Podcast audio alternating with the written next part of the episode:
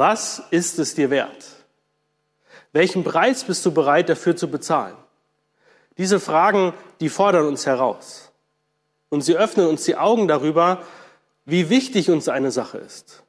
Denn alles hat seinen Preis. Auch die Nachfolge Jesu. Und über diesen Preis der Nachfolge, da reden wir nicht so gerne drüber. Vielleicht haben wir Angst, Menschen dadurch von der Nachfolge abzuhalten. Und deshalb darf die Nachfolge möglichst nichts kosten.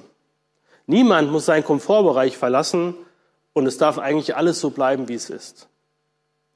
Der Jesus sieht das ganz anders. Wenn der Jesus über Nachfolge spricht, dann setzt er die Hürde hoch. Er hat ein Anliegen, dass seine Nachfolger genau wissen, welche Kosten Jüngerschaft mit sich bringen wird. Und dann müssen wir uns entscheiden, ob es uns das wert ist.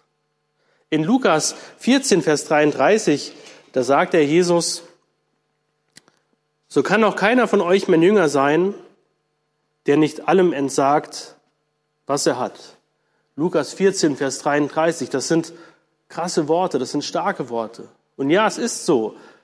Nachfolge bringt Verzicht mit sich. Dem Herrn Jesus gebührt der erste Platz in unserem Leben.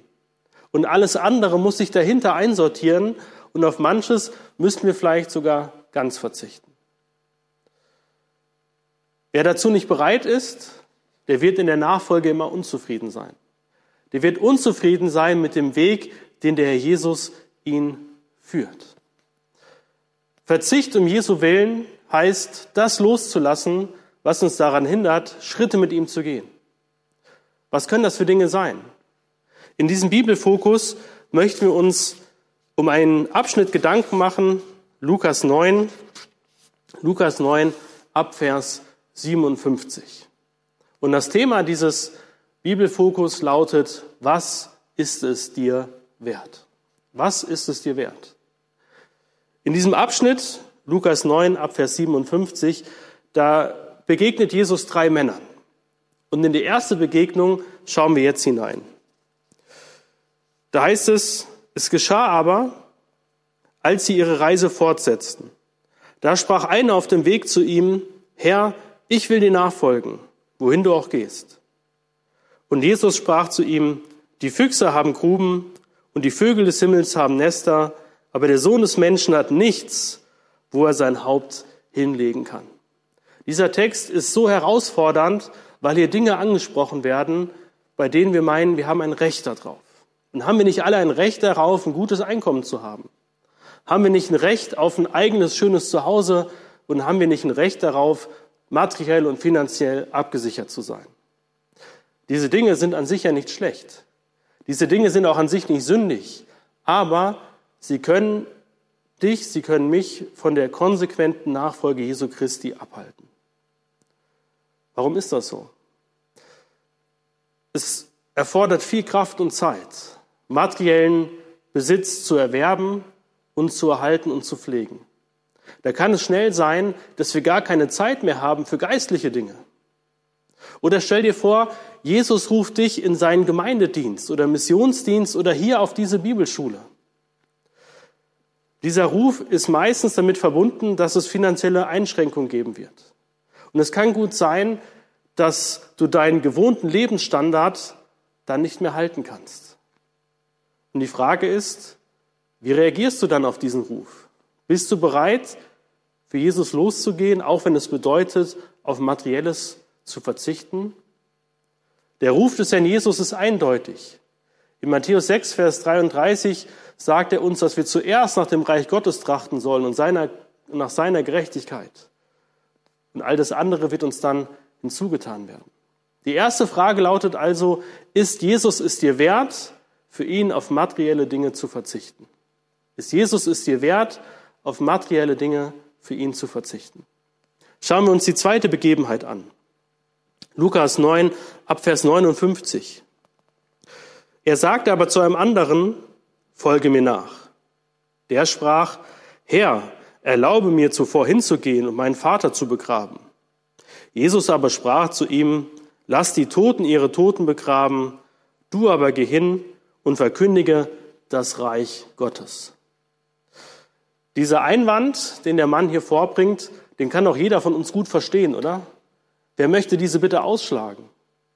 Es wurde schon viel darüber nachgedacht, ob der Vater dieses Mannes bereits gestorben war und die Beerdigung unmittelbar bevorstand, oder ob er erst noch warten wollte, bis sein Vater irgendwann gestorben ist und dann ist er bereit, Jesus nachzufolgen.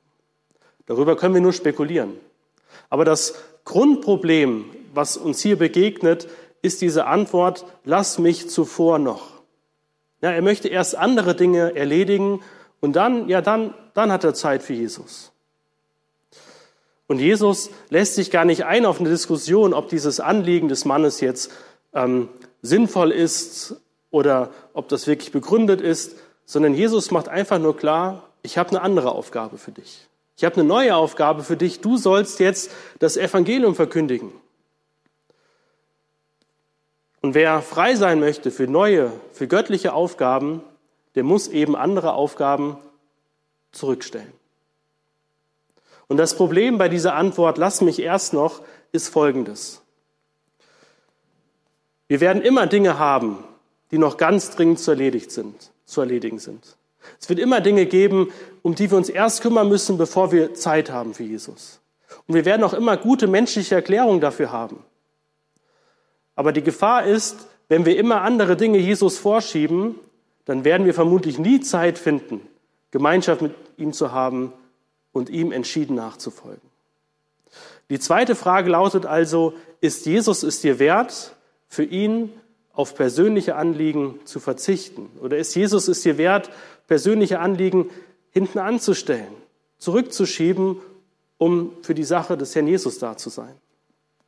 Schauen wir in die dritte Begegnung. Lukas 9 Abvers 61. Es sprach aber auch ein anderer. Herr, ich will dir nachfolgen. Zuvor erlaube mir aber, von denen, die in meinem Haus sind, Abschied zu nehmen. Jesus aber sprach zu ihm, niemand, der seine Hand an den Flug legt und zurückblickt, ist tauglich für das Reich Gottes. Auch dieses Anliegen können wir doch gut verstehen. Wir haben doch ein Recht darauf, Zeit mit unserer Familie und mit unseren Freunden zu verbringen. Auch hier geht es um eine Frage der, der Prioritäten. Familie und Freunde sind uns von Gott geschenkt und wir dürfen Zeit mit ihnen genießen. Ich persönlich genieße die Zeit sehr mit meinen Kindern, mit meiner Frau, mit Freunden und Familien. Und es ist gar nicht so einfach, im Alltag die Waage zu halten. Denn wir haben ja auch Verpflichtungen und Aufgaben bekommen. Ich soll ein guter Ehemann sein für meine Frau und ich soll meine Kinder in Liebe erziehen. Das ist meine Aufgabe, der ich nachkommen soll. Aber wenn ich meine Kinder oder mein, meine Frau oder meine Freunde an oberste Stelle setze, wenn die der Mittelpunkt in meinem Leben werden, das ist ungesund. Und wir dürfen Zeit mit Freunden und Familie genießen, aber wir müssen uns bewusst sein, wenn wir ihnen die falsche Priorität geben, werden sie uns von der Nachfolge abhalten. Und da denke ich, nicht nur an ungläubige Freunde oder Familienangehörige, die uns den Glauben madig machen wollen, sondern stell dir vor, du hast einen wichtigen Dienst, den Jesus dir gegeben hat. Aber zeitgleich findet ein Familienfest statt. Dann heißt Nachfolge, die Zeit mit der Familie erstmal zurückzustellen, um den Dienst zu tun, den Jesus für uns bereit hat. Oder vielleicht ruft Jesus dich an, an einen anderen Ort. Du musst umziehen, du musst den engen Familienkreis verlassen, den du ja gewohnt bist und auch lieb gewonnen hast. Bist du dann bereit, Jesus an die erste Stelle zu setzen und loszugehen? Das ist also die dritte Frage, mit der wir uns beschäftigen. Ist Jesus es dir wert, Familie und Freunde hinter ihm zurückzustellen? Ist Jesus es dir wert, Familie und Freunde hinter ihm zurückzustellen? Jesus nachfolgen heißt, täglich sein Kreuz auf sich zu nehmen. Und Jesus hat es selber vorgemacht. Er hat auf vieles verzichtet, um dich und mich zu erlösen. Du warst es Jesus wert, für dich am Kreuz zu sterben. Was ist Jesus dir wert? Jesus möchte uns die Kraft zur Nachfolge geben, die Kraft zum Verzicht und er gibt uns auch die Verheißung in seinem Wort, dass wir trotz Verzicht bei ihm nicht zu kurz kommen werden. Amen.